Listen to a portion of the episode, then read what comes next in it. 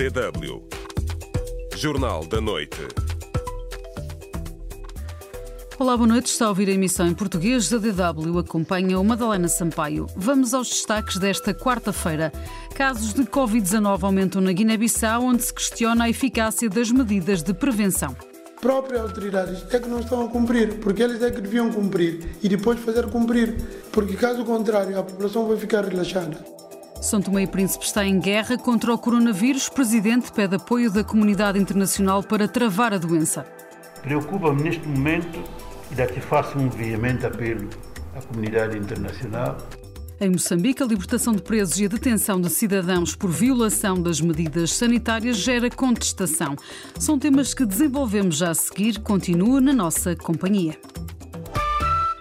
As autoridades guineenses anunciaram mais uma morte por Covid-19. Tem havido uma subida exponencial de casos positivos da doença, que se situam agora em 475, numa altura em que se questiona a eficácia das medidas de prevenção no país. Mais detalhes a partir de Bissau com Iancuba Dançó.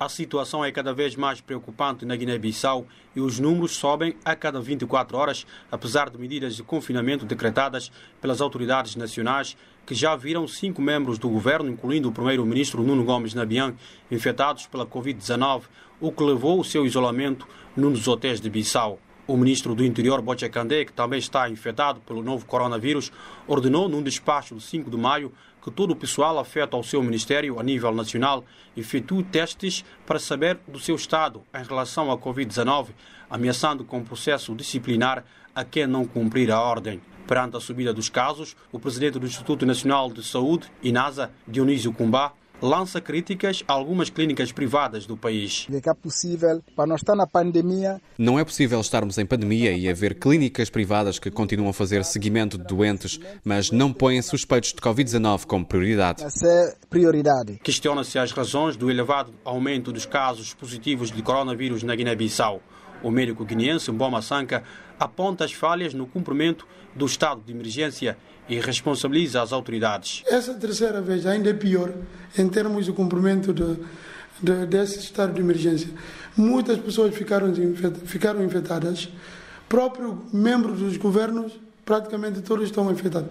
Isso não é um bom pronúncio. Significa que próprias autoridades é que não estão a cumprir, porque eles é que deviam cumprir e depois fazer cumprir, porque caso contrário a população vai ficar relaxada. A realidade do país é que no período reservado para o funcionamento dos mercados há muita aglomeração das pessoas, algumas delas sem máscara de proteção e o distanciamento social é praticamente nulo.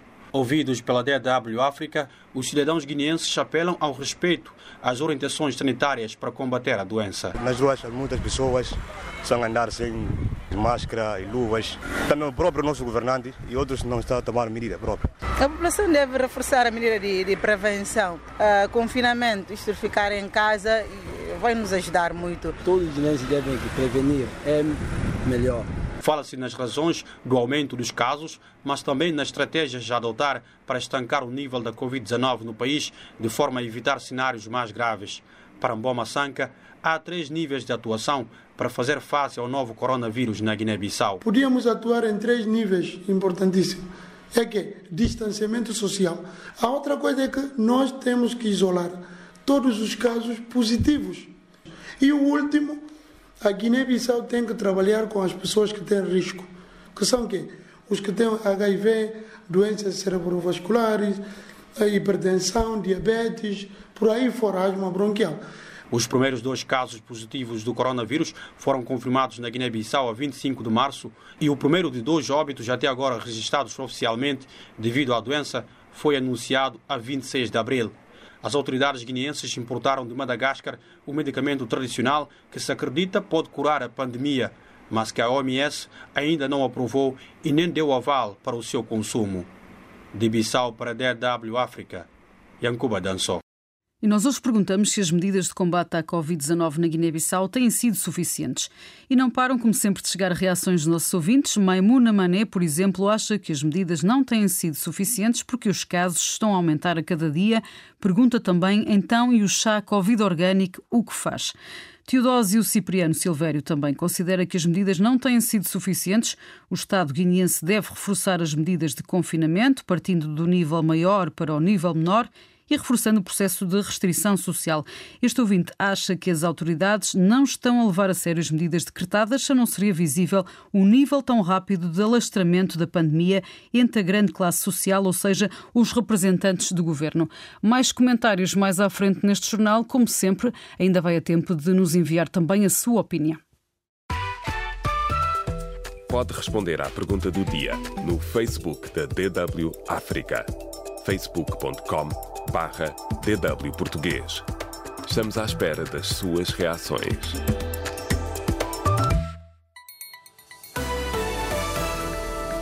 DW Notícias. A fome não deve ser utilizada para campanhas políticas, alertou esta quarta-feira a Amnistia Internacional. Segundo a organização, começaram a surgir padrões de distribuição partidária da ajuda alimentar para mitigar o impacto da Covid-19 em alguns países da África Austral, como Angola.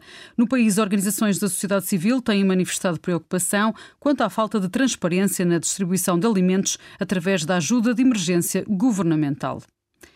Os Estados Unidos esperam que seja possível evitar um novo Boko Haram no norte de Moçambique.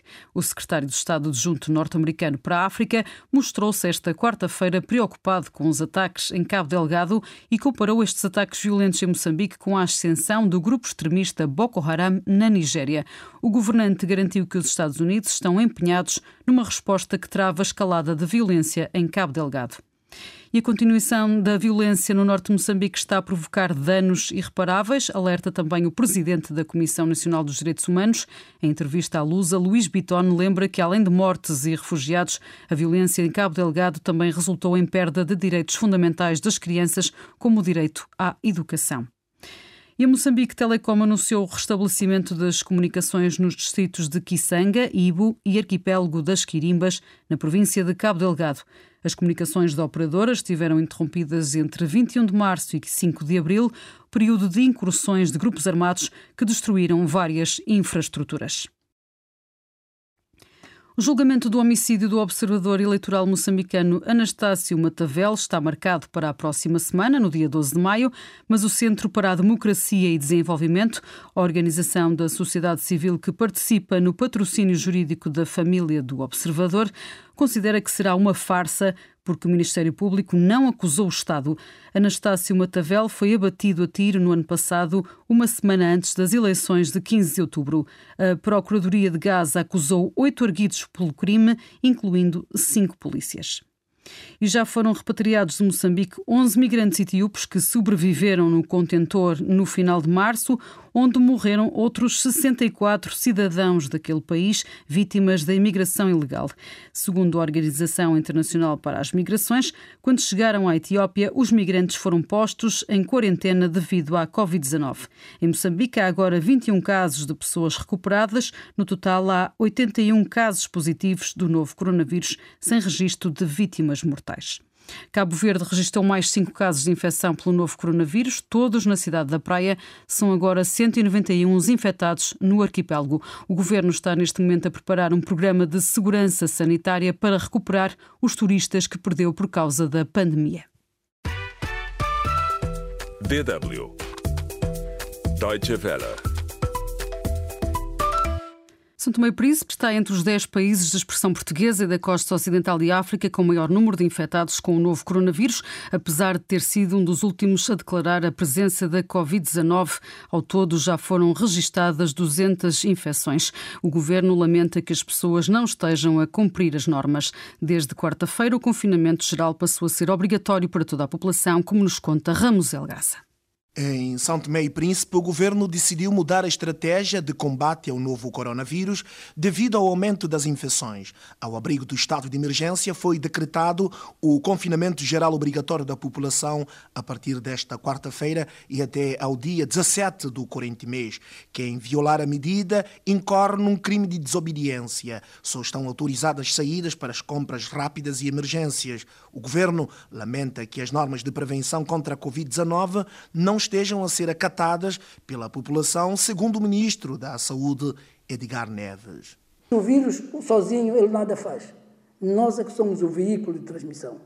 E se nós nos confinarmos, como o governo assim decidiu, a probabilidade de transmissão reduz-se São Tomé e Príncipe foi o primeiro país africano de língua oficial portuguesa a decretar o estado de emergência a 20 de março. As escolas foram encerradas, aglomerações foram proibidas, os mercados foram fechados e os voos comerciais e privados foram suspensos. A crise sanitária mergulhou o país numa crise social sem fim à vista. Até agora, o Estado não conseguiu pagar os salários de abril aos cerca de 7 mil funcionários públicos. Nas ruas, apesar do encerramento dos mercados, várias famílias lutam pela sobrevivência e vendem produtos, mesmo sabendo dos riscos. É bom ficar em casa para não apanhar coronavírus, mas somente que a gente tem filhos em casa, vai comer como? A gente tem que trabalhar. Não há medidas nenhuma que que faz o mundo. O mundo foi, desde o princípio até o fim, será assim. São Tomé e Príncipe está em guerra, nas palavras do Ministro da Saúde. Vários médicos e enfermeiros que trabalham no banco de urgência foram infectados com coronavírus. O ministro Edgar Neves encoraja a classe para os tempos difíceis que aí vêm. Nesse processo há sempre profissionais que fiquem infectados. Nós estamos numa guerra e na guerra é assim, temos é que levantar a moral e continuar em frente. Para ultrapassar a carência de profissional de saúde, o governo autorizou o ministro da Saúde a convocar médicos e enfermeiros fora do sistema público, além de alunos no último ano de formação de enfermagem. Entretanto, o presidente São Tomé Severisto Carvalho, numa mensagem gravada na nação, mostrou-se preocupado com o nível de contaminação. Disse-ia que caiu uma bomba no nosso país. Sem dinheiro, com a propagação da doença atingir um nível assustador, o Presidente da República pede o apoio da comunidade internacional para fazer face à doença. Preocupa-me neste momento, e daqui faço um veemente apelo à comunidade internacional, diante de outras questões que serão vistas com o Ministro da Saúde, o laboratório e respectivos reagentes. Romsel Graça, de São Tomé e Príncipe, para DW. Na província de Inhambane, no sul de Moçambique, tem-se registado um constante entra e sai nas cadeias devido ao novo decreto sobre o estado de emergência no âmbito das medidas contra a Covid-19. Enquanto alguns condenados são libertados, outros cidadãos são detidos por violação das medidas sanitárias. A polícia garante que vai continuar a patrulhar para fazer cumprir a nova lei. A reportagem é do correspondente Luciano da Conceição. Desde março, cerca de 624 detentos na província de Inhambane, no sul de Moçambique, já foram libertados pela lei de amnistia e perdão de penas do presidente da República, Felipe Nyusi, como forma de descongestionar as cadeias e conter a propagação da Covid-19 no país. Os condenados até um ano de prisão foram beneficiados pela medida, mas em Inhambane, Adriano Vilanculo, residente local, diz que os libertados continuam a praticar os crimes. Logo que saiu foi matar a mãe e a mulher. Escolher para a cadeia, para mim, não é nenhuma punição. É uma oportunidade de ir sentar algum tempo, refletir. Se, por um lado, o governo concede perdão aos condenados até um ano de prisão, por outro, está a deter os cidadãos que não respeitam as medidas de combate à pandemia no país. Erika Benjamin, esposa de um comerciante no distrito de Massinga, em Nhambane, que foi detido por violar a lei do estado de emergência. Foi levado para o comando, juntamente com outros comerciantes que haviam desobedecido a mesma lei de fechar tarde de estabelecimentos comerciais. Para ir até o tribunal e o julgamento pagar uma multa de 155 mil meticais. Para Miguel Antônio Costa, residente em Nhambane, o governo tem razão por conceder amnistia aos presos condenados até um ano na cadeia e em deter os cidadãos que estão a desrespeitar o estado de emergência. Os detidos, pelo fato de não cumprimento das orientações do governo, também é um crime. Augusto Andela, outro residente,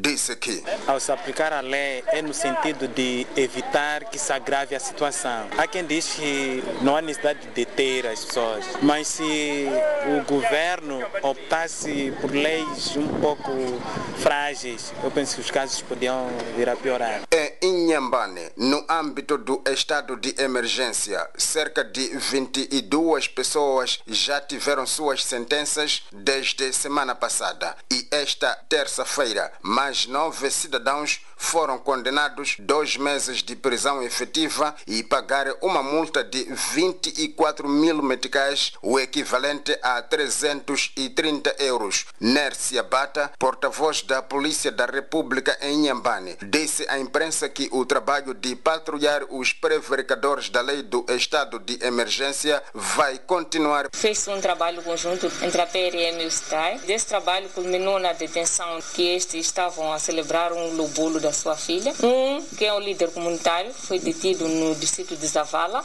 por este ter sido encontrado a celebrar uma cerimônia tradicional com mais de 50 pessoas. De Inhambane para a DW, Luciano da Conceição. DW Notícias. O líder do principal partido da oposição do Malawi, Lázaro Chakwera, apresentou oficialmente a sua candidatura às presidenciais. As eleições deverão ter lugar a 2 de julho, apesar da pandemia de Covid-19. O atual presidente, Peter Mutharika, foi reeleito em maio de 2019, na primeira volta do escrutínio, mas em fevereiro deste ano, o Tribunal Constitucional do país anulou a vitória de Mutharika, alegando fraudes flagrantes e ordenou a realização de novas eleições. No Mali, um ataque de homens armados não identificados fez 11 vítimas mortais. Os civis foram mortos na região de Mopti, no centro do país. A polícia suspeita que os atacantes pertencem às milícias Dogon, que têm realizado ataques semelhantes naquela região.